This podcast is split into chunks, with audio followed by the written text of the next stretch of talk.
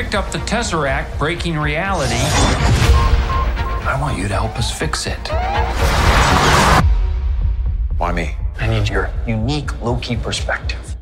Bienvenidos a un podcast especial dentro de Experimento 626 dedicado a la serie de Loki. Yo soy Diana Su, me pueden encontrar en redes sociales como arroba guion bajo Diana Su y no olviden usar el hashtag Experimento 626. Como ya saben, en esta cobertura especial me acompaña mi queridísima y adoradísima Vicky Reptile desde Argentina. ¿Cómo estás, Vicky? Hola Diana, qué bueno que ya estamos acá grabando este nuevo episodio de Experimento 626. Desde que vi el episodio que tenía ganas de estar acá grabando. Es cierto, hay muchas cosas que decir. Vamos a hablar del episodio cuarto de Loki titulado El evento Nexus con spoilers, nunca está de más decirlo.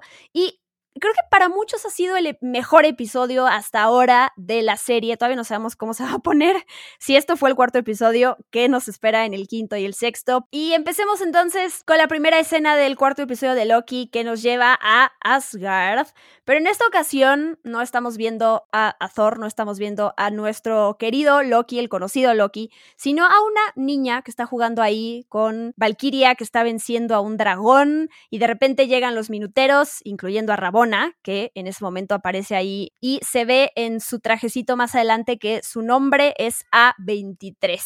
Y bueno, después nos enteramos que esa niñita que se ve ahí y que logra escaparse antes de que puedan juzgarla en la TVA, pues es Sylvie. Así es. Bueno, creo que muchos nos estábamos, lo habíamos hablado, me parece, en el episodio anterior, nos estábamos preguntando cómo había sido la vida de Sylvie, ¿no? Porque percibíamos en lo que habían charlado con Loki en ese tren, que había sido una vida mucho más dura que la de Loki, ¿no? Como que había tenido menos, menos experiencia como princesa, digamos. Y bueno, ahora entendemos por qué. Era realmente muy pequeña cuando la captura la TVA, lo cual me parece súper cruel. Y tenía el cabello oscuro ahí, no era güera. Sí, sí, o se le aclaró con el tiempo o como yo conoce las tinturas. En el medio del apocalipsis. Preguntas muy importantes que nos deja este episodio. Mencioné yo el número de, de, cazadora de Rabona, que justo es A23. Es un guiño al número 23 de Avengers en los cómics también, porque es conocida como la primera vez que Rabona tal cual aparece en los cómics. Por si se preguntaban, ahí está el guiño, ahí está el easter que hace referencia a este cómic. Y después lo que vemos es que Rabona estaba recordando ese momento eh, cuando se le escapa Sylvie de las manos y la vemos subirse al elevador, a esos elevadores dorados de los que ya sabíamos que nos llevaban a donde están los entre comillas, guardianes del tiempo. Y aquí quiero felicitar públicamente, ya adelantándome, pero ya sabemos qué pasa al final del episodio. Eh, Vicky Reptile, yo, yo no sé qué están esperando para haber apostado por sus teorías, Todavía nos quedan más series de Marvel en el futuro, pero siempre hay algo y algo fundamental a lo que Vicky le atina. Aquí fueron la verdadera, bueno, no la identidad de los Guardianes del Tiempo, pero el hecho de que en realidad no existían. Ya pasó con Agatha Harkness en WandaVision, así que yo les digo, de una vez les recuerdo, Vicky es de la suerte, o sea, no sé qué tan buena seas para las apuestas a las carreras de caballos y esas cosas, pero Vicky es un lucky charm. en Argentina decimos eh, afortunado en el juego, desafortunado en el amor, y si miramos mi vida amorosa, todo tiene sentido, ¿eh? Así que ya saben, pueden llevarme al casino cuando quieran. Y, apuesto por ustedes. Así es, Vicky los puede hacer millonarios, ya veremos, ya veremos qué pasa. Pero bueno, regresando a este episodio de Loki, Mobius quiere tener acceso a C20, quiere poder platicar con ella, interrogarla para saber por qué estaba tan clavada diciendo algo. Y Rabona le dice que no una y otra vez. O sea, básicamente le cierra las puertas diciéndole, ya está muerta. O sea, ya, le, ya la podaron, olvídate de ella. Y Rabona además culpa a la variante y dice que por culpa de esta variante fue que C20 se deterioró. En fin, me gusta además que en este episodio pronto veamos a Mobius, porque recordemos que el tercero no aparece. Y la verdad es que lo extrañé. Extrañé sus conversaciones, extrañé su, su amistad al final de cuentas, que, la que tiene con Loki y ese peculiar humor y forma de ser de Owen Wilson. Sí, me parece que en este episodio particularmente terminamos de ver una faceta de Mobius que ya veníamos como presintiendo, ¿no? Esta inteligencia, esta sagacidad de darse cuenta cuando hay algo que está fuera de lugar. Porque me parece que es ahí en esa conversación que vos mencionabas recién, que tiene con Rabona sobre C20, qué sé yo, que lo que le dice Rabona a Mobius no lo deja tranquilo. Hay algo es como un olfato que le dice, me estás mintiendo, o sea, no le está creyendo nada, lo ves en la mirada del personaje, es como, mmm, qué raro esto que me estás diciendo, ¿no? Lo deja pasar, pero se empieza a dar cuenta, es un personaje muy inteligente el de Mobius. Sí, no sé si es en esta conversación que tiene con Rabona o más adelante, pero no importa, lo menciono acá, cuando eh, Mobius está hablando de los diferentes tipos de seres con los que se han enfrentado y entonces menciona a los Kree y a los titanes y a los vampiros, y bueno, tenemos ahí dos, tres, ok, estas tres palabras son referencias importantes a criaturas del MCU, pero bueno, a los Chris ya habíamos oído hablar de ellos, Capitana Marvel y todo eso. A los titanes, yo leí por ahí que se, se, refieren a esta palabra, no, obviamente no al equipo de, de DC, pero a los Marvel Titans, que son los eternos. ¿Es esto correcto, Vicky? Así es, así es, que en un momento vivían en justamente Titán, la tierra de Thanos. Eh, entonces ahí estamos guiñándole un poquito el ojito a Eternals, que se está por venir en noviembre, Diana Su. Sí, en noviembre, correcto. Y eh, los otros seres que menciona, vampiros. ¿A qué nos hace referencia eso? Sí, a Blade, que está ahí como perdida, la tenemos anunciada, pero parece que nunca hay novedades más que esto, ¿no? Estos guiños habíamos visto, creo, en el primero o segundo episodio, esa daga, ese, ese rosario, creo que habíamos visto, ¿no? Una cruz o algo así, que parecía como algo de Blade, y ahora ya directamente nos lo dijeron, vampiros, o sea que sí vamos a ver a Blade en el futuro. Recordemos que lo va a interpretar Mahershala Ali, así que para mí es como algo que tengo muchas, pero muchas, muchas ganas de ver. Sí, yo también, yo también estoy esperando eso, pero bueno, todavía no forma parte de esta fase del MCU que estamos viviendo, así que habrá que esperar a ver qué, cuáles son los siguientes proyectos que se anuncian después de pasar todas las series y películas que faltan. Ahora sí estamos de regreso en La Mentis 1 y ahora sí vemos a Loki y Sylvie que están a punto de morir en el apocalipsis. Y me gusta porque Sylvie resume es por si teníamos dudas de, de, explicándonos y haciendo referencia a esta escena que acabamos de ver en este cuarto episodio, qué es lo que sucede cuando se la lleva a la TVA y cuando ella se escapa, ¿no? ¿Qué, ¿Cómo repercute? Ella explica de esta manera. El universo quiere liberarse, así que manifiesta el caos, como yo al nacer Dios de las mentiras, y al crear un desvío bastante grande de la sagrada línea del tiempo, Apareció la TVA, borró mi realidad y me tomó prisionera. Yo era solo una niña, me escapé. A todos los lugares a los que iba causaba un evento Nexus. Por eso llamaba la atención, porque se supone que no debo existir. No, me parece como un buen resumen también de si nos, quedaba alguna duda de, ok, pero Sylvie, el hecho de que esté existiendo, ¿cómo afecta eso a nuestro, al, al Loki que nosotros conocemos? Creo que aquí se resume bastante bien. Me, gusta también lo consciente que ella está y pues ya lo sabíamos, pero la terrible vida que ha tenido que estar huyendo todo el tiempo hasta que logra encontrar a los apocalipsis, que ya sabemos que es un lugar seguro para ella, porque como va a destruirse todo, pues ella puede estar ahí y nadie la va a encontrar. Claro, pero seguro hasta qué punto, ¿no? Porque mal que mal es una persona que se crió en el fin del mundo. O sea, una y otra vez en lugares que el mundo está colapsando, ya sea por algo natural o por algo social. Y por lo que vimos también en La Mentis, ¿no? Esto que ella en el episodio anterior le dice, sí, tenemos más o menos 12 horas antes de que la civilización se vaya al cuerno. Bueno, ese es el espacio en el que creció la pobre Sylvie.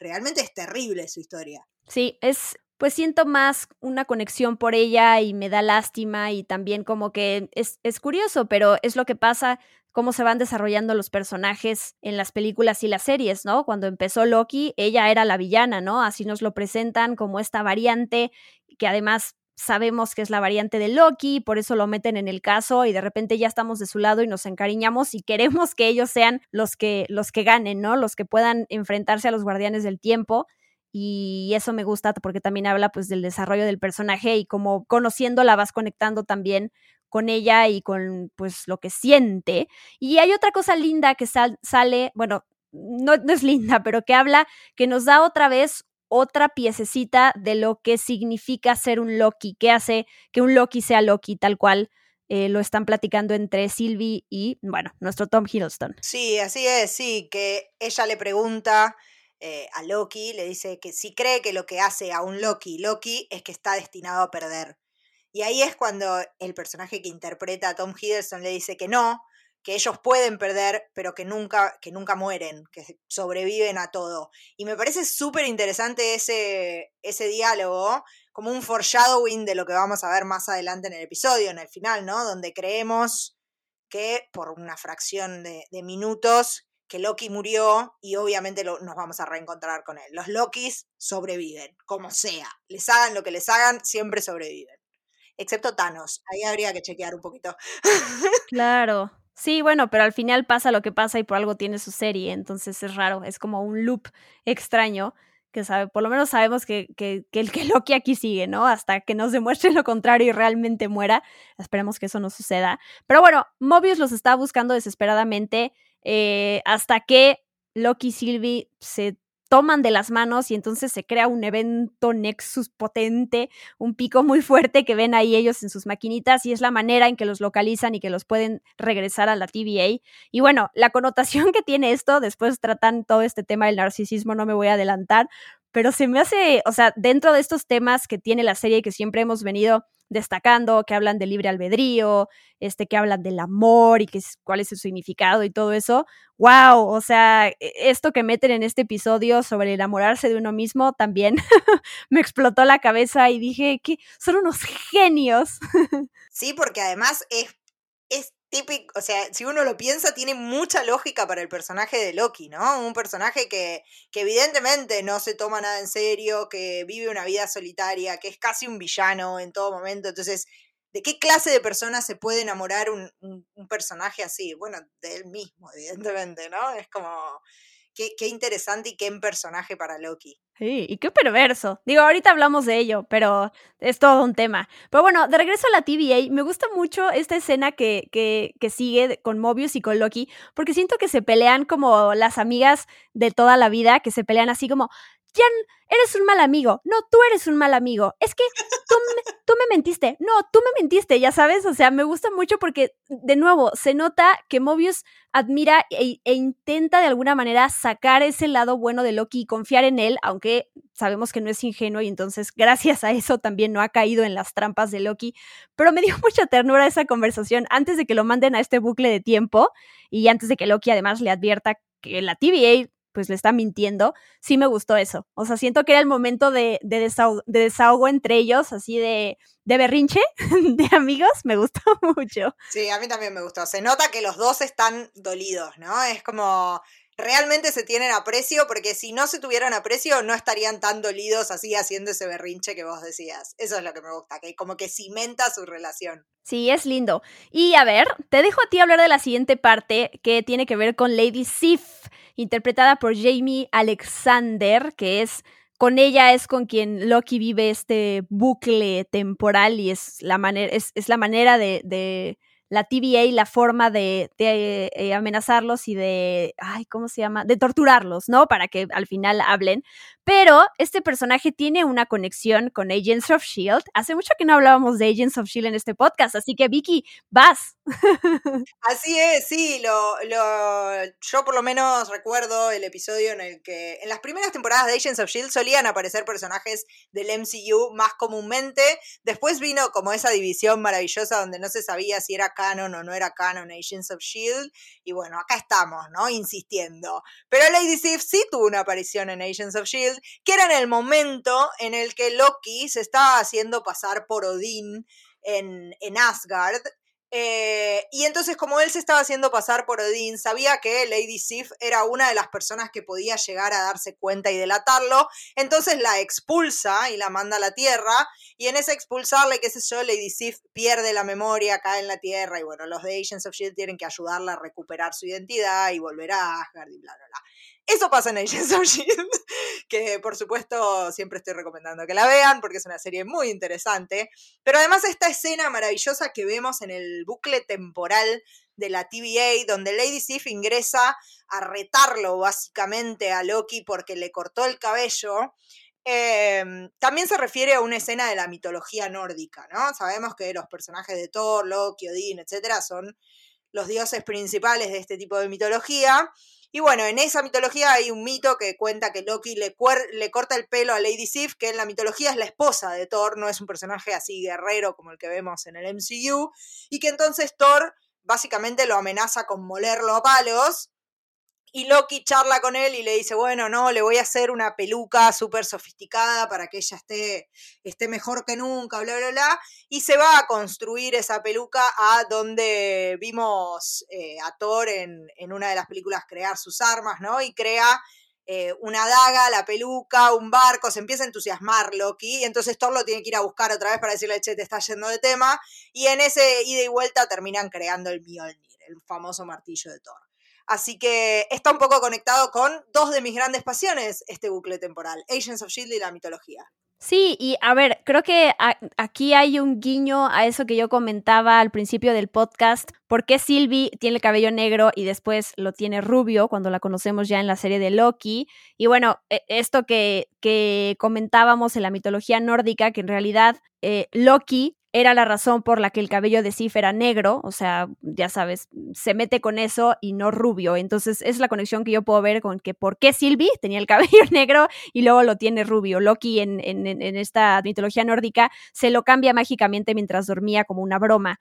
Entonces, no sé, chance quisieron hacer esa referencia, y yo fui la única que la capté. ¡Pum! Ah, ¿verdad?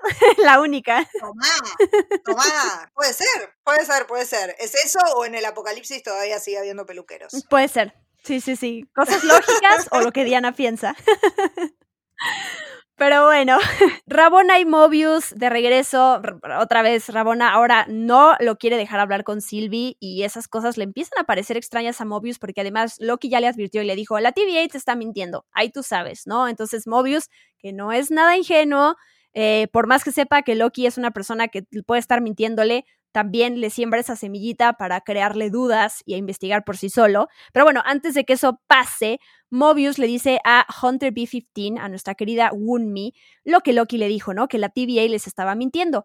Y ya sabemos que a ella le hace completo sentido porque a partir de este hechizo que, que, que le hace Sylvie, Hunter B-15 logra ver algo de, de, su vida pasada y es como, eh, al final se la lleva de regreso a Roxcart, Roxcart y platican, etc. Pero bueno, me estoy adelantando. Regresemos a ese momento cuando Mobius saca ya a Loki de ese bucle temporal para interrogarlo y le pregunta, ¿no? ¿Qué fue lo que causó ese evento Nexus para que nos apareciera en la pantallita y pudiéramos eh, encontrarlos y salvarlos, básicamente. Recuerdo las palabras de, de, Loki, primero le miente y le dice que sí tenía un plan con Sylvie, bla, bla, bla. Mobius le dice, ok, sí, ya Sylvie ya fue podada, ya no existe, y en eso, ¡pum!, le cambia la cara a Loki, me encanta además, cara de tristeza y extrañamiento, pero al mismo tiempo como de que no se note, ¿no? Que le importa muchísimo si el, el que Sylvie estuviera muerta. Y entonces Mobius se ríe, me encanta esa risita de, ¡ay, te caché! Así tal cual, y le dice, ella te gusta, están embelesados el uno por el otro. Y eso tal cual es un apocalipsis, ¿no? Dos variantes del mismo ser formando este tipo de relación romántica enferma y retorcida, se lo dice tal cual. Eso es puro caos, eso podría quebrantar la realidad. Qué increíble narcisista tan trascendental. Te enamoraste de ti mismo. ¡Pum! Pobre Loki, ¿no? Siento igual que en esta serie son muy crueles con él. Me parece que ya se están pasando. Eh, Pero aguanta todo, es increíble. Sí, pobre, pobre, me da bastante lástima. Creo que es la primera vez que vemos porque siempre fue un personaje que lindaba con el patetismo, ¿no? Loki, estas ideas de grandeza y siempre como que todo el mundo le estaba haciendo un poco de bullying, pero acá ya se están pasando, es como, bueno, déjenlo, pobrecito, ¿no? Y lo acusan de narcisista, que él mismo acababa de asumirlo en, en su último encuentro con Lady Sif en el bucle temporal, ¿no? Él en ese momento, cuando ya está harto de que se repita ese bucle y Lady Sif le pegue y le diga que va a estar solo para siempre y que qué sé yo, él le había dicho a, a esa recreación de Lady Sif que él sabía que era una persona horrible, que estaba condenado a estar solo, que hacía ese tipo de cosas porque era una persona miserable, que tenía miedo de estar solo y que era un narcisista. Lo decía él mismo y a los pocos minutos se encuentra con Mobius, que como vos dijiste, ¿no? Es medio como los amigos de chicos, ay, te gusta, te gusta, como que lo acusa un poquito con el dedo y después le tira todo esto, ¿no? Sos un narcisista retorcido que se enamoró de sí mismo. Wow, eh, a ver, eh, me imagino, y además teniendo una variante que eres tú, pero que se, se ve diferente a ti, que es muy difícil que, que si tuvieras a alguien que se ve exactamente a ti, y que te enamoraras. Me recuerda mucho a esta escena, si es que la vieron, sé que Vicky sí, en The Voice, cuando Homelander, ¿te acuerdas? Que, que se va a ver con esta, eh, ¿cómo se llamaba? ¿Madeleine? No. Sí, que era el shapeshifter. Sí, ¿no? Sí, era Madeleine. Exacto, que, que, que toma la forma que él quiere hasta que de repente toma la forma de él mismo y, hay un momento súper tenso en la serie cuando vemos básicamente que está a punto de tocarse a sí mismo en el otro, ¿no? Y, y wow, o sea, se me vino eso a la cabeza por esto, este tema de Loki. Sé que aquí no es representado de esa manera, pero qué perverso tema, Vicky. O sea, podemos platicar mucho sobre este, esta delgada línea de lo que es ser narcisista y desde verte en el espejo, ay Dios, qué guapo soy, qué bien me veo, o lo que sea, qué inteligente, pero también que te enamores, o sea, esa escena al final cuando Loki está frente a su variante, por más que sea, se vea diferente físicamente, es el mismo, no sé, es, es muy raro. Es un poco cringy, ¿no? Es como, mmm, no sé si me está gustando esto. Eh, sí, la verdad que es raro, pero es raro y es un poco perverso. Y digo, no por nada en la psicología el narcisismo puede llegar a un punto de trastorno, ¿no? Digo, todos tenemos algo de, de narcisos en nuestro interior eh, y en general ese narcisismo está más que nada para encubrir nuestra propia vanidad y nuestras propias inseguridades una persona que es muy vanidosa en general oculta, ¿no? Esa inseguridad, esa baja autoestima. Y es un poco lo que le pasa a Loki, ¿no? Él sabe que, que carece de un montón de cosas y se cree menos, y entonces es por eso que es tan narcisista y tan diva, como lo vemos siempre.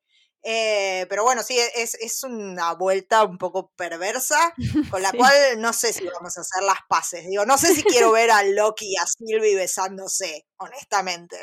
Es como, mm, no, es medio, suena como incestuoso casi. Claro, es, es, que eso te iba a decir, hasta qué punto lo es o no lo es, ¿no? Siento que también es una opinión que cada quien tendría diferente y estaría bueno discutirlo. Este no es el espacio para hacerlo, pero... No, igual, igual sí quiero destacar algo, ¿no? Como decía recién, eh, y esto me parece interesante, eh, es un personaje Loki que en general oculta sus inseguridades y su baja autoestima. Qué interesante es que haya logrado ver lo maravilloso en otro y que ese otro sea el mismo, ¿no? Sea una variante de sí mismo. Es como Loki realmente está aprendiendo a ver lo bueno de su persona porque lo puede ver en un otro, en Sylvie. Es como aceptando sus propias carencias y viéndolas como algo positivo porque los ve en otro lado. Claro, eh, la parte romántica de todo esto que estamos hablando va, va, o sea, como que va para allá la conversación, ¿no? El, el verte a ti mismo en el espejo y aceptarte como eres y quererte, ¿no? Dar, tal cual darte un abrazo. Pero bueno, están como esas dos variantes y a mí lo que celebro es que se trate el tema en la serie, aunque no se profundice. Eh, pero bueno, ahí está y, y, lo, padre es que se detecte y que nos deje justo platicando como lo hacemos acá. Todo este tema se corta cuando Loki explota y le revela a Mobius que todos son variantes, que los guardianes los secuestraron y borraron todo su pasado y bueno, ahí se confirma también por qué Mobius tenía como que ese recuerdo de las motos, motos de agua, ¿no? Y híjole, yo sí necesitamos que la serie termine con una escena de él feliz con, su, con su moto de agua eh, no sé, yendo hacia el horizonte y disfrutando la vida, ¿no? Porque todavía... La postcréditos del último episodio tiene que ser eso, tiene que ser Mobius en una moto de agua yendo hacia el horizonte. Es como, sí. Sí, o una postal o una foto, algo que veamos, ¿no? En donde, en donde pues, se le vea feliz. Hunter B-15 va a ver a Sylvie y la lleva a Roxcart para poder platicar con ella de manera, entre comillas, segura. Y es cuando Sylvie le dice, oye, yo no puedo crear recuerdos, o sea, yo solo uso lo que está en tu cabeza y, y evidentemente tú tienes una vida pasada y entonces Wunmi le, le, pide que le muestre y pues otro momento fuerte también para ella, como ya lo hemos platicado de todos los habitantes de eh, West, no, ¿cómo se llama? Westview, ¿no? Donde vivía Wanda. Sí. De esta gente que se da cuenta que está secuestrada y que estuvo controlada durante mucho tiempo y qué fuerte, ¿no? Saber lo que te pudiste haber perdido, que tu familia no sepa qué onda contigo y que tú básicamente es como si dejaras de existir en la faz de la tierra. Sí, saber que todo lo que te hizo feliz y toda la vida que construiste, de repente en un chasquido a lo Thanos, eh, se borró. Ya está, no existe más. Nada de todo lo que te hizo feliz y de lo que construyó tu identidad, tu persona, tu historia, todo, eh, existe más, ¿no? Es terrible y además, qué escena, ¿no? Con la lluvia ahí de, ese fin del mundo, un Mimosaku que es una genia total, y esa frase que le dice al final, ¿no? Después de que Silvi le muestra sus recuerdos, le dice, me veía feliz. Es como, uff, me dolió, me dolió. Y ahí es cuando le pregunta, ¿y ahora qué? Y ahí nosotros nos quedamos tranquilos porque sabemos que por lo menos ya tienen una aliada en la TVA. Claro, Sí, que va a ser fundamental para lo que pasa en el desenlace de este episodio.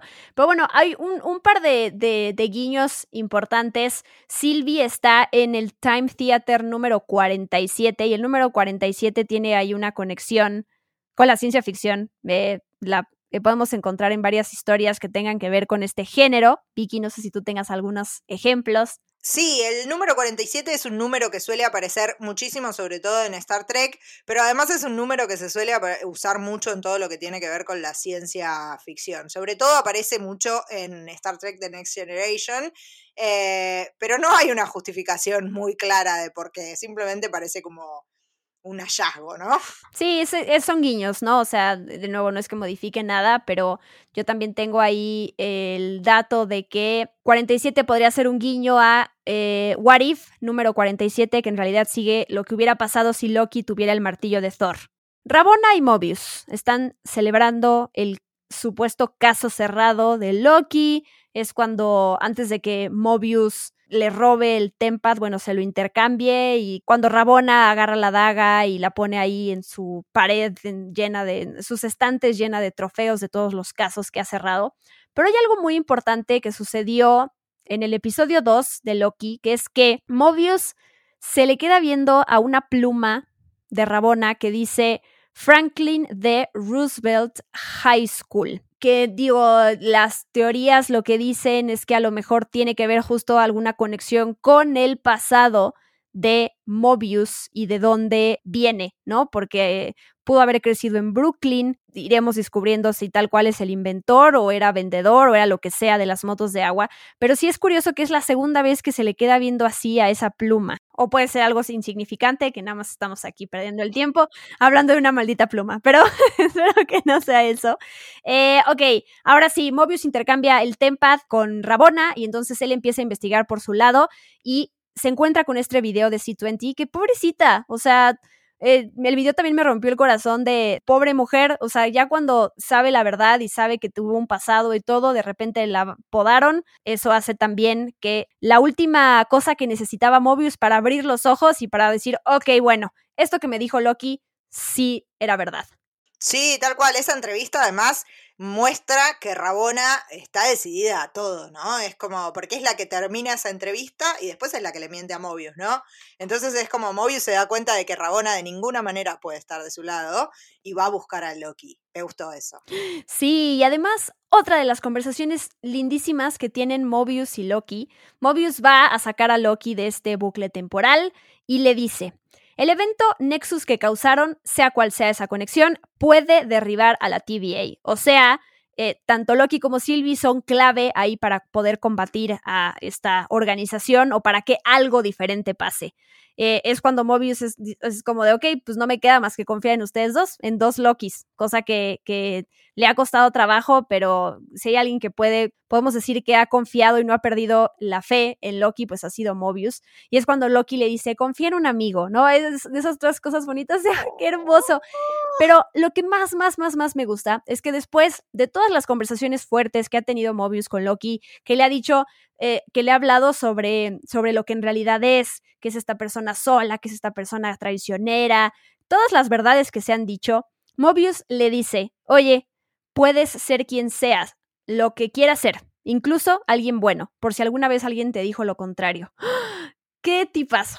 Qué tipazo, ¿no? Qué hermoso ese momento. A mí también me como. Porque aparte se lo dice en el apuro, en la desesperación de destruir todo, pero se toma el segundo para decirle eso a Loki es como, ¡ay, qué lindo que sos, Mobius! Sí, porque además no hay necesidad de que ya sean los mejores amigos del mundo, ¿no? Sabemos cómo es Loki, sabemos que hace lo que hace por, para beneficiarse a él mismo, pero sí me gustan este tipo de momentitos de amistad que puede haber o de respeto, ¿no? Después de todo lo que se dicen, que él le reconozca y le diga, oye, tú puedes ser quien quieras, ¿no? Porque también justo hemos visto esta dualidad en Loki todo el tiempo, que de repente pensamos que va a ser algo malo y lo hace este, en, en, en Endgame, que bueno, más bien en Infinity War cuando lo matan, pero pensamos que iba a ser algo bueno por, por los demás. Entonces, me gusta que Mobius la más recuerdes, tú puedes ser quien, quien quieras ser. Y eso también era importante para que Loki también no reciba tanto comentario negativo todo el tiempo, la verdad.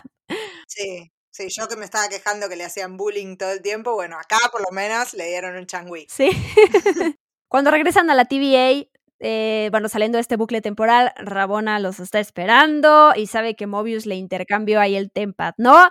¿Y qué pasa? Una de las escenas más tristes de eh, el episodio, que además me deja tranquila la escena post créditos porque ya sé que quiero pensar que Mobius entonces ahí anda afuera, pero terminan podando a Mobius, a Mobius, terminan desintegrándolo y es horrible. Así es, sí, es espantoso. Además, segundos antes Mobius ya sabe lo que le va a pasar y habían charlado con Rabona. Rabona le preguntaba a dónde, si pudiera ir a cualquier lugar en la línea del tiempo y en cualquier lugar geográfico, a dónde iría. Y Mobius nunca le había respondido y ahí le dice, ¿sabes a dónde iría? Al lugar de donde era realmente. Quizás tenía una moto de agua, no puedo, me supera.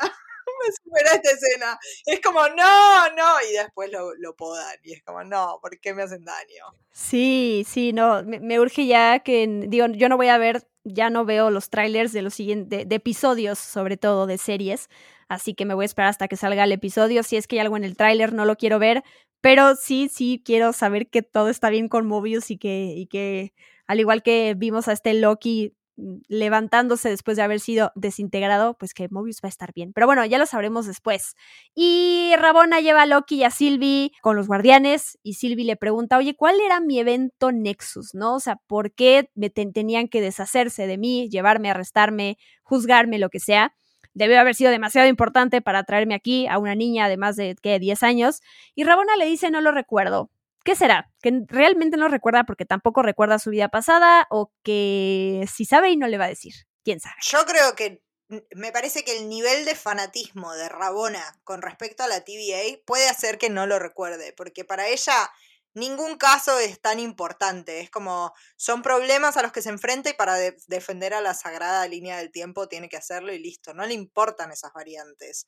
Em, para mí es como el fanático enseguecido, Rabona. Puede ser, pero ahorita también está en nuestra lista de posibles supervillanos para los siguientes episodios, entonces también veremos qué es, qué, qué, pasa. Pero ahora sí, llegó el momento en donde entramos a este cuarto, en donde están esos tres guardianes allá a lo lejos. Me gusta mucho el diseño de producción del lugar, esta atmósfera ahí con con humo, toda, toda azulada y las luces rojas. Eso sí me gustó, como algunas, de repente hay formas de, como de pirámide, ¿no? Me gustó eso. Y fue, fue esos pequeños segundos cuando dije, jaja, Vicky no tenía razón, y luego, ¡pum! Toma eso, golpe abajo, me dijo Vicky Reptal. Yo siempre tengo razón, es así. uy, uy, uy. Hablando de narcisistas, ah, ¿verdad? Me estoy poniendo a tono con la serie. Muy bien, pero bueno, ya después de poder disfrutar y sorprendernos por este momento, ¡pum! que aparece Hunter B-15 y libera a Loki y a Sylvie. No entendí bien porque ella le lanza unas, les, les lanza unas espadas y de repente como que la derriban, pero nunca se ve que la desintegran ni nada y desaparece, ¿no? Me, me, imagino que sí la desintegran, ¿no? Yo creo que no. También tuve esa misma duda y volví a ver la escena un montón de veces porque dije, a dónde fue B-15 y por qué no está peleando con ellos. Pero me parece que la derriban y queda ahí tirada adelante del ascensor. Lo miré hoy de nuevo y hay como un cuerpo tirado ahí justo adelante del ascensor que yo quiero creer que es B-15 porque basta de gente podada. O sea, basta. No pueden estar todos podados si no tengo que ver 300 realidades distintas después. sí, bueno, lo lógico hubiera sido que sí se deshicieran de ella, porque también si se deshicieron de C20 justo porque ya estaba corrompida, porque se dio cuenta de, este lugar de, al que ya pertenecía anteriormente, pues es una amenaza, ¿no? Pero bueno, eh, no importa. Sí, pero creo que en ese momento la derribaron, esta es mi teoría, la derribaron y se pusieron a proteger a los guardianes del tiempo, ¿no? Porque Rabona grita eso, tipo, defiendan a los guardianes del tiempo. ¿Para qué es la pregunta? Pero bueno. Eh, gran escena de acción después, todos ahí peleando, la coreografía. Me encanta, ¿no? Ver de repente acercamientos a Sylvie peleando y de repente a Loki, cómo se ayudan entre ellos. Pero el momento así increíble que nos dejó a todos en shock fue cuando Sylvie lanza su espada y le corta la cabeza a uno de los guardianes y se cae y los demás como que se apagan y entonces nos damos cuenta que eran estos androides sin cerebro y eran falsos. Y yo así, obvio sí, grité, Piki Reptile tenía razón. Muy bien. Bien, como debe de ser. Em, pero bueno, eso, eso nos abre la pregunta gigante del episodio de quién es que está detrás de la TVA, ¿no? Y todavía nos esperaban más momentos traumáticos. Es como, ya eso fue un trauma, ya nos podaron a Mobius, ya estábamos traumados. Esto es otro trauma y todavía quedaba más. Sí, es, es, un, es un gran momento porque suceden muchas cosas una tras otra, ¿no? Desde la batalla, desde que llega eh, B-15 y esto, ¿no? Empiezan a pelear y de repente se cae la cabeza y es como, ah, mi cerebro no puede procesar tanto, pero estoy increíblemente fascinada con lo que está pasando, ¿no? Es como un momento de shock, pero de adrenalina buena. Y algo que quería mencionar, lo leí ahí en un medio hay un momento en, The Falcon and the Winter Soldier cuando uno de ellos, Sam o Falcon, no sé, no sé bien quién es, pero eh, están platicando y entonces dicen androides, aliens o hechiceros. Eh, o magos, más bien. Sam, Sam es el que lo dice. Sam es el que lo dice, ¿no? Siempre que peleamos se trata de uno de estos tres. Y bueno, es curioso, creo que lo leí en BuzzFeed, fue una nota de BuzzFeed, ¿no? Que dije, ok, sí, justo de estos tres, estos supuestos guardianes del tiempo eran androides, ¿no? Dije, ah, curioso. Entra en las categorías de Sam Wilson. Exacto. Pero bueno, curioso, ¿no? Y aquí la pregunta que nos seguimos haciendo, pero que Loki la hace por nosotros, ¿quién creó a la TVA? Y este momento awkward, raro, tierno, romántico, no sé, en donde está a punto de decirle a Sylvie lo que siente por ella y no sé si iba a besarla o cuáles eran sus intenciones, pero ¡pum! lo apuñalan. Sí, lo, atacan por la espada como él se lo hizo a Colson. Me encantó, me encantó eso. Claro, no me gusta que, que maten a Loki, obviamente, ¿no? Pero sí me gustó que además han mencionado eso en la serie varias veces, que Mobius le dice, oye, o sea, tú has apuñalado a un montón de gente y, o sea, claro que traicionas, ¿no? Y ahora que se lo hagan, la manera en que se lo hacen, la verdad es que entendí el guiño, ¿no? Fue como, bien, bien, bien. Buena decisión. Buena decisión. Pero bueno, eh, durísimo para verlo, aunque también en ese momento, digo, la serie se llama Loki, claramente todos supimos que de alguna manera el personaje iba a volver. Eh, necesitábamos la escena post créditos nada más para saberlo, pero bueno, el episodio en realidad termina con Sylvie eh, enfrentándose de nuevo a Rabona y muy rápidamente ganándole. Y Rabona le dice, bueno, matame. Y Sylvie obviamente no la mata y le dice, no, me vas a tener que contar todo. Y ahí nos quedamos, ¿no? Sabemos que Rabona va a tener que confesarle a Sylvie qué es lo que está pasando en la TVA, quién está detrás de la TVA, qué, qué está pasando, básicamente. Sí, digo, no sabemos si se va a terminar escapando o alguien llega o si de plano le va a contar todo o qué tanto recuerda y sabe. Pero mm, ya no sé si es algo que habíamos platicado entre tú y yo o leí. Es el e, están encaminando la historia de Loki hasta cierto punto para que Sylvie sea la que tome el manto y sea la que permanezca en el MCU, como sucedió con, con The Falcon y el Capitán América y eso, o, es algo que, ¿cómo ves la cosa? ¿Si nos se van a deshacer de Loki en algún punto, de nuestro Loki Tom Hiddleston? No, no, espero que no. Yo espero que no y que encuentren una forma de hacerlo volver, pero sabemos que por los primeros episodios y por lo que habló Loki con Mobius, él ya no puede volver a su línea temporal.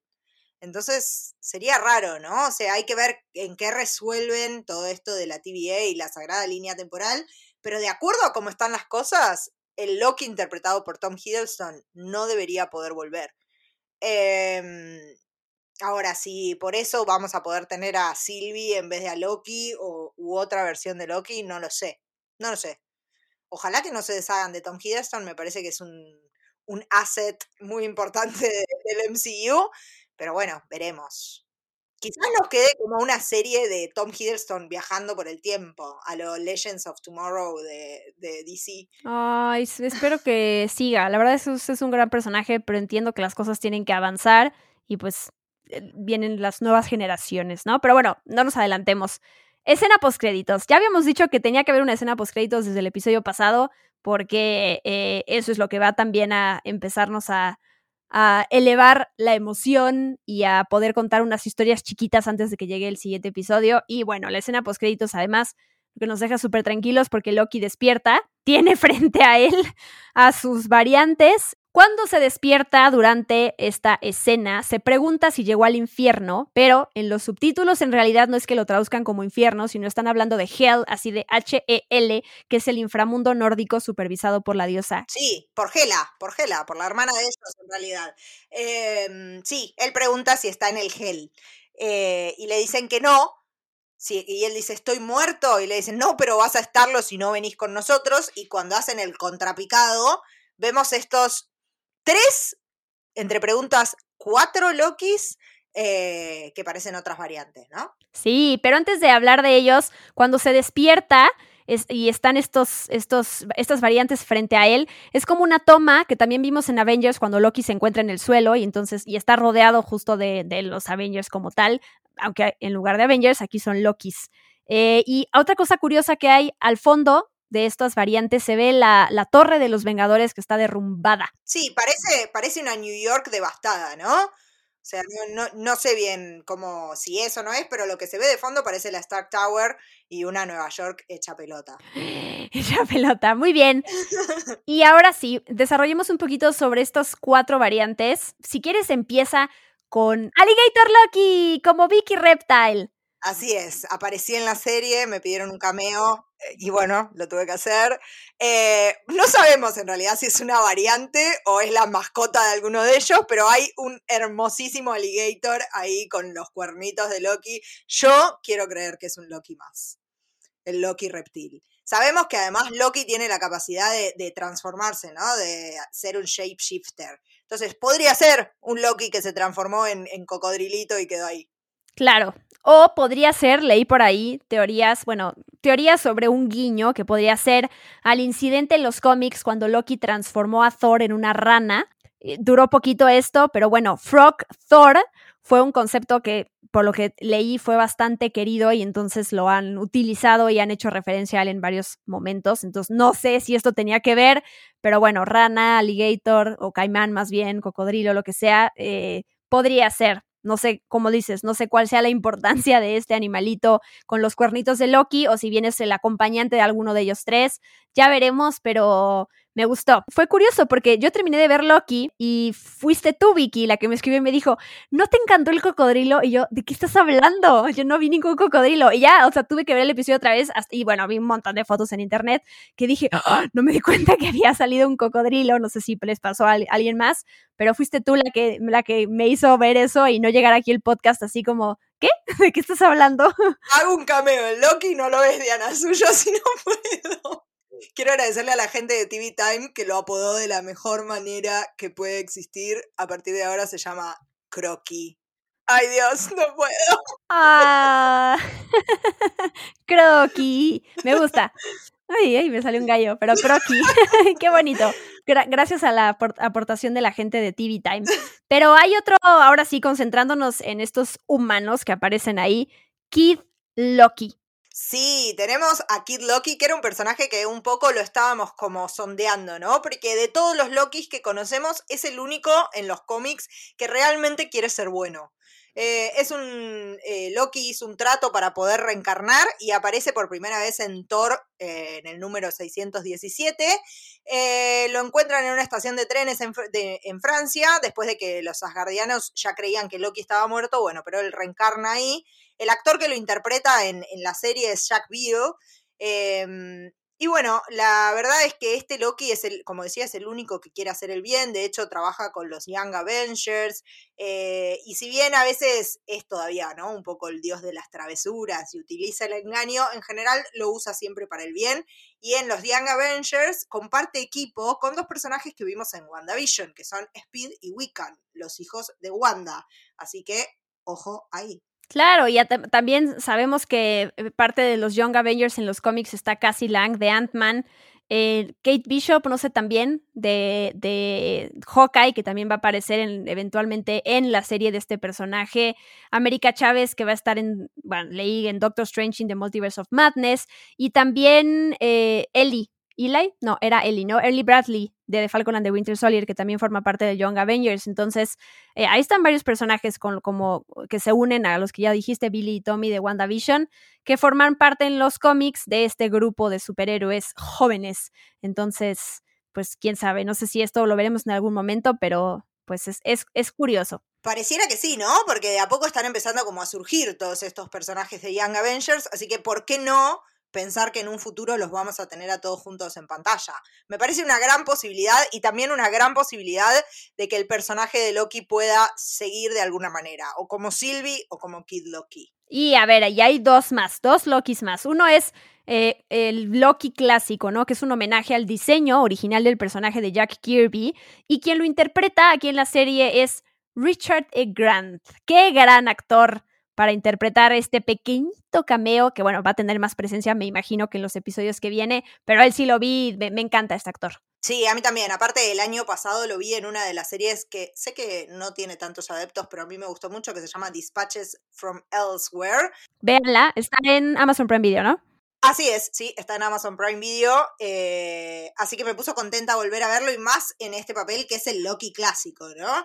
Y así como decía que el Kid Loki es el único que realmente tiene buenas intenciones, este es el que podemos decir que es el gran villano. ¿no? De todos los Lokis que van como, como cambiando, ¿no? Están siempre como en esa línea del antihéroe, que no es un villano del todo, ni tampoco un héroe. Este sí es un villano, o sea, es malo es malo, odia a Thor, quiere sembrar la destrucción y el odio por todos lados, es un personaje muy infeliz, así que va a ser interesante que Loki se encuentre con esa versión de sí mismo. Tal cual. Y hay un cuarto Loki ahí, Boastful Loki, o también se puede llamar de otra manera. Sí, o Hammer Loki le pusieron también por algún lado. Lo interpreta Deuvia Oparei, espero haber pronunciado bien su nombre. Eh, la verdad es que este personaje no parece venir de los cómics como Loki, sino estar basado en un personaje que se llama Sigurd, que apareció por primera vez en el cómic Journey into the Mystery, en el número 111, y que en realidad es un gran guerrero asgardiano de antes de los tiempos de Loki, y que era el dueño de una espada muy poderosa que se llamaba Gram, que después se retiró, se fue a vivir a la Tierra y qué sé yo, y se encuentra en algún momento con Kid Loki, quien en ese momento está blandiendo esta espada. Eh, y primero, bueno, un poco se pelean, después se hacen amigos, etcétera. Pero bueno, eso es un. En realidad no es un Loki en los cómics, es como un Sigurd, que se llama así, digo, ¿no? Es un gran guerrero. Vamos a ver acá cómo lo manejan. Puede pasar, me parece a mí, que sea como lo que pasó con Sylvie, ¿no? Que es una versión de Loki, pero que también tiene mucho de este personaje de los cómics Sylvie Lushton. Así que acá podemos tener una versión de Loki que tenga mucho de Sigurd. Uh, quiero destacar un, una, un, más que teoría, un patrón que encontró un lector de Reddit que me pareció muy interesante, la verdad, que es eh, de acuerdo a esta persona, siguiendo el patrón de lo que ha pasado con Loki en las películas, es que debe de robar el tercer acto a continuación. ¿Y por qué? Este usuario de Reddit pone, ok, en Thor, supuestamente, bueno, entre comillas, Loki muere, de entre comillas, ¿no? En Avengers aparece y se roba el tercer acto. Después, en Thor, The Dark World, Loki, de nuevo, entre comillas, se muere. Después, en Thor Ragnarok, se roba el tercer acto. Después, en Infinity War, Loki se muere. Sí se muere ahí, pero bueno. En Endgame se roba el tercer acto. Y ahora en la serie de Loki lo acabamos de ver morir entre comillas, porque ya lo vimos ahí que está vivito en algún lado. Entonces, de acuerdo a este patrón, lo que sigue es que Loki se robe el tercer acto. Ay, por favor, que sea así. Está buenísimo el patrón, ¿no? por favor, que sea así, por favor. Necesito rezarle. Se me hizo muy ingenioso. Si es así, juro por Dios que me voy a reír muchísimo porque no lo había pensado nunca y es tal cual, ¿no? El tercer acto es la respuesta a todas las muertes de Loki. Tal cual, y muertes entre comillas, ¿no? Como ya dije, porque es como, como lo dijeron ahí entre Sylvie y Loki, eh, ellos sobreviven. Y eh, aquí está la prueba. sobreviven, sobreviven robando el tercer acto. Tal cual, muy bien. Bueno, muy bien, me gustó. Quiero que eso suceda. Es como lo de la moto de, la moto de agua de Mobius. Ahora quiero que pase. Ahora sí lleguemos, ya para ir cerrando este podcast, a la pregunta clave de que nos deja este episodio, que es ¿quién, quién es, quién está detrás de la TVA? Y tenemos varias, varias teorías al respecto. Tú, tú empieza. Bien, la primera, y es algo que ya veníamos conversando y que en realidad se viene conversando, creo, desde antes que se estrene la serie, es que podría ser Kang the Conqueror, un personaje que ya está anunciado para aparecer, que va a ser interpretado por el enormísimo Jonathan Majors y que supuestamente su primera aparición va a ser en la película de Ant-Man y The Wasp, Quantum Mania, pero como acá tenemos toda, toda esta voltereta de los viajes en el tiempo y Kang the Conqueror es un viajero del tiempo y además está conectado con la historia de Rabona Renslayer y todo, cosas que ya hemos hablado en otros episodios, parecería ser como el indicadísimo para estar detrás de todo esto. Pero yo quiero recordarles que también creíamos que Mephisto estaba detrás de todo lo de WandaVision y acá estamos. Así que OJ. Sí, de hecho yo leí, me metí a varios sitios a buscar cuáles eran las teorías y hay alguien que sí, o sea, lo menciona ya también como chiste, pero sí dicen, oigan, pero ¿qué tal que ahora sí es Mephisto, no? Porque eh, Mephisto es el diablo y entonces, pues por el control del tiempo, o sea, como que ya muy forzada la cosa de, pero ¿qué tal que aquí pega? Chicle y pega, ¿no? Pero, este, no creo, obviamente no va a ser Mephisto, pero sí, siento que lo teníamos que mencionar en las teorías, o sea, pero sí, la que más hace sentido de todas las que yo leí también es Kang el Conquistador, también por, por el parecido físico que tiene, ¿no? De estas estatuas que habíamos visto, que ya decíamos, hmm, ¿es un guiño a Kang o es realmente, porque eh, es realmente que lo vamos a ver más adelante? No, los, no lo sabemos. Otras teorías que yo tengo, una que también está así como en el lugar 20 de quién podría ser, pero bueno, aquí, las, aquí el chiste es divertirnos con teorías y ya, que es Casey, este personaje que vimos en el primer episodio, ¿no? Creo que es una, híjole, no me acuerdo si lo leí en Screen Rant o lo leí en Den of Geek, no me acuerdo de quién leí o eh, en algún sitio, que decían, a ver, si tú fueras el líder, el secreto de una institución masiva que cambia la realidad, ¿dónde te esconderías, no?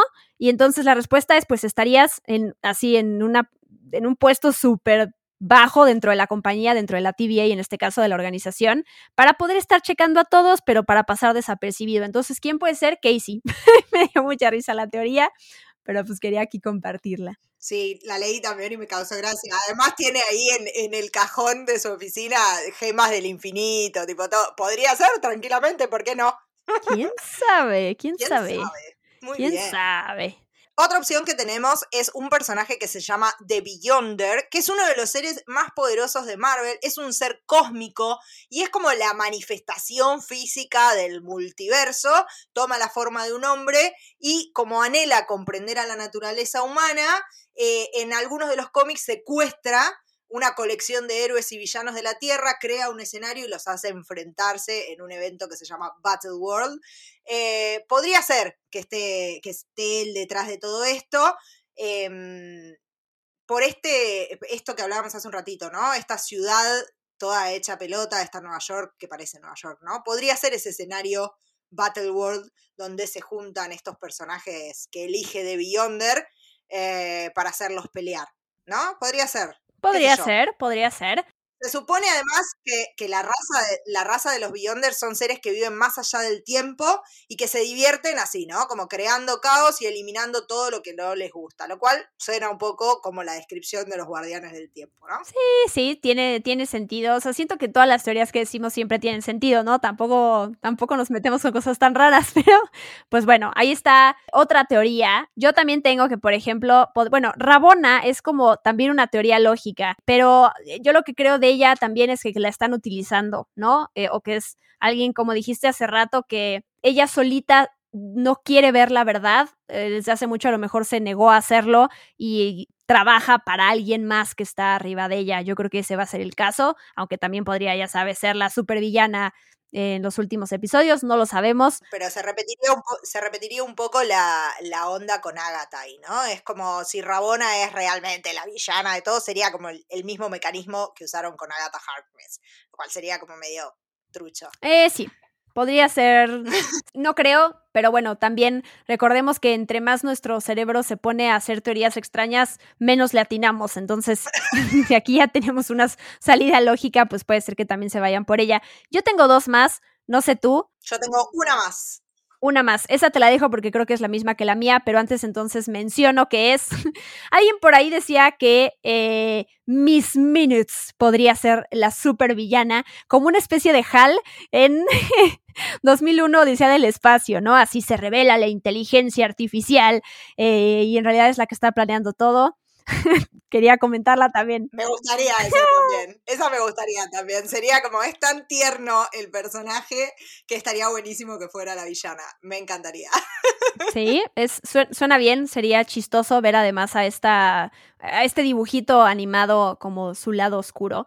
Y la última Vicky que te la dejo explicar. Podría ser tranquilamente otro Loki el que esté detrás de todo esto, ¿no? Y está cazando a las otras variantes de Loki porque quiere ser el único.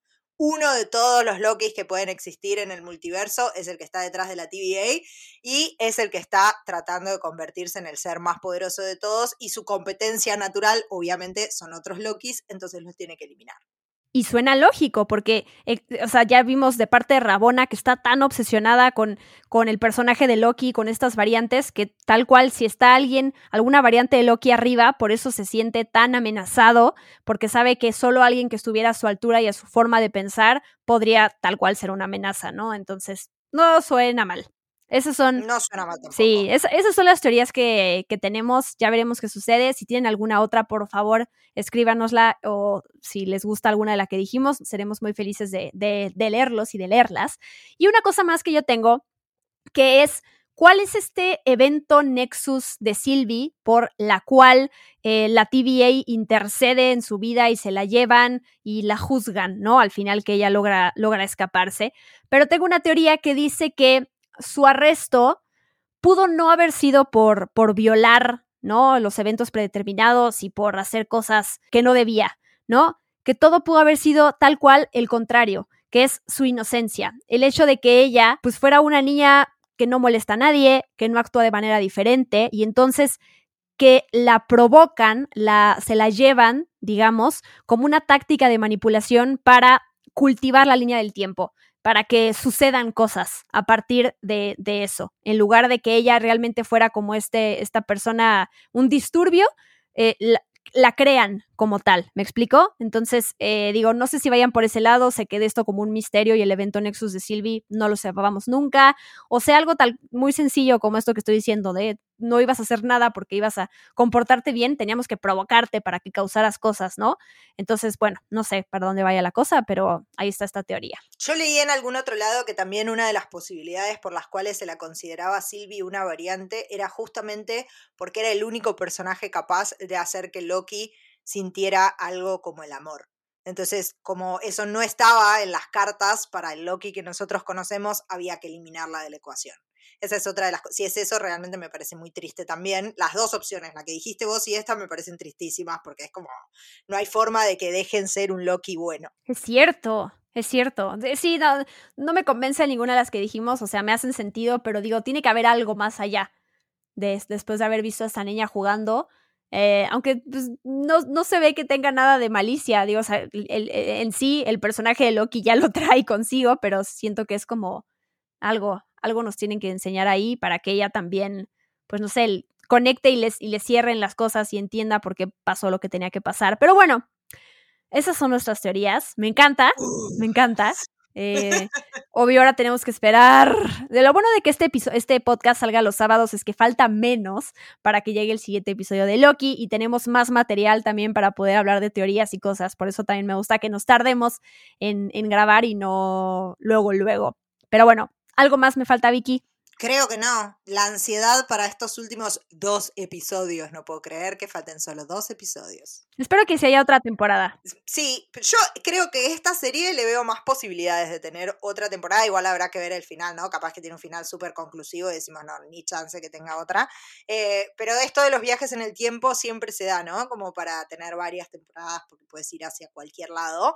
Em, pero bueno, y si no, tenemos más series de Marvel en el futuro, ¿no? Es como en algún momento van a llegar, en algún momento va a llegar Hawkeye, la de, las, la de Wakanda. Veremos. Es cierto, pero también es raro que a estas alturas no tengamos ya la fecha de estreno de la que sigue. Bueno, pero porque vienen películas, ¿no? Viene la película de Black Widow, después en septiembre viene Shang-Chi. Me parece que, que les van a dar un poquito de aire para que lleguemos a las películas. Ya viene la película de Black Widow. ¿Y qué creen? Obligué básicamente, no, no es cierto, no obligué, pero invité a Vicky Reptile a que haga un episodio especial Experimento 626 conmigo sobre Black Widow, porque no tengo otra mejor persona para hablar sobre, bueno, Marvel Studios es un tema, no hablamos de muchas cosas, pero bueno, ya que hemos estado haciendo toda esta cobertura de Marvel Studios desde que llegó WandaVision, pues eh, le vuelvo a extender la invitación a Vicky aquí públicamente para saber si quiere hacer conmigo un podcast sobre Black Widow y platicar de la película y de, obvio, datos curiosos, easter eggs y todo eso eh, aquí. Sí quiero, Diana Su. Es casi como un matrimonio esto. Sí quiero. Aceptó. Dijo que sí. Tírennos arroz. qué mensas, qué bárbaro. No, pero sí, la verdad es que estoy entusiasmada por hacerlo. Eh, me gusta, me gusta la, me gusta Black Widow como personaje. Me parece que merecíamos una película de Natasha Romanoff. Así que aquí estaremos haciendo ese especial. Sí, y bueno, nos quedan los dos episodios de Loki, ¿no? Aquí nos van a escuchar. Sí, sí, sí. Qué bueno que aceptaste. Ah. Qué bueno que me invitaste. Si invitabas a otra persona me iba a ofender. Y tal vez no estaba para los episodios finales de Loki. Uh. no, muy bien. Eh, ahí vemos luego tiempos para poder grabarlo y les avisamos. Pero ya, ya se sumó Loki. Loki, te dije Vicky. Croqui, yo soy Croqui, Diana. Ahora soy Croqui. Croqui, quería decir Croqui y dije Loki, quería decir Vicky. Dios. Muy bien. Eh, tus redes sociales, por favor, Vicky. ¿Dónde te puede encontrar la gente? Muy bien, me pueden encontrar en Twitter y en Instagram como arroba Vicky Reptile. Me pueden encontrar escribiendo para Spoiler Time y hablando en el podcast que ver. Y me pueden encontrar todos los jueves a la tarde en Radio Cooperativa AM770 de acá de Argentina. Se puede escuchar online también para los que son de otros países. Muchas gracias Vicky, gracias a todos y todas por acompañarnos en esta cobertura especial de Experimento 6 que Experimento 626 que hacemos sobre Loki. Nos escuchamos el próximo sábado compartan para que más gente se sume a esta conversación, por favor, y escríbanos, escríbanos lo que quieran sobre teorías, qué les pareció este podcast. Tengo que mencionar, ya van dos episodios que se me sale una grosería y ya vi que soy la comidilla de la gente que nos escucha porque les da mucha risa, pero a ver, cuando sale del corazón, sale del corazón y está chistoso. Yo, te banco, Diana Su, te banco. Muy bien, pues eh, gracias Vicky otra vez y gracias a todos. Yo soy Diana Su y me despido. Bye bye. It is adorable that you think you could possibly manipulate me. I'm 10 steps ahead of you.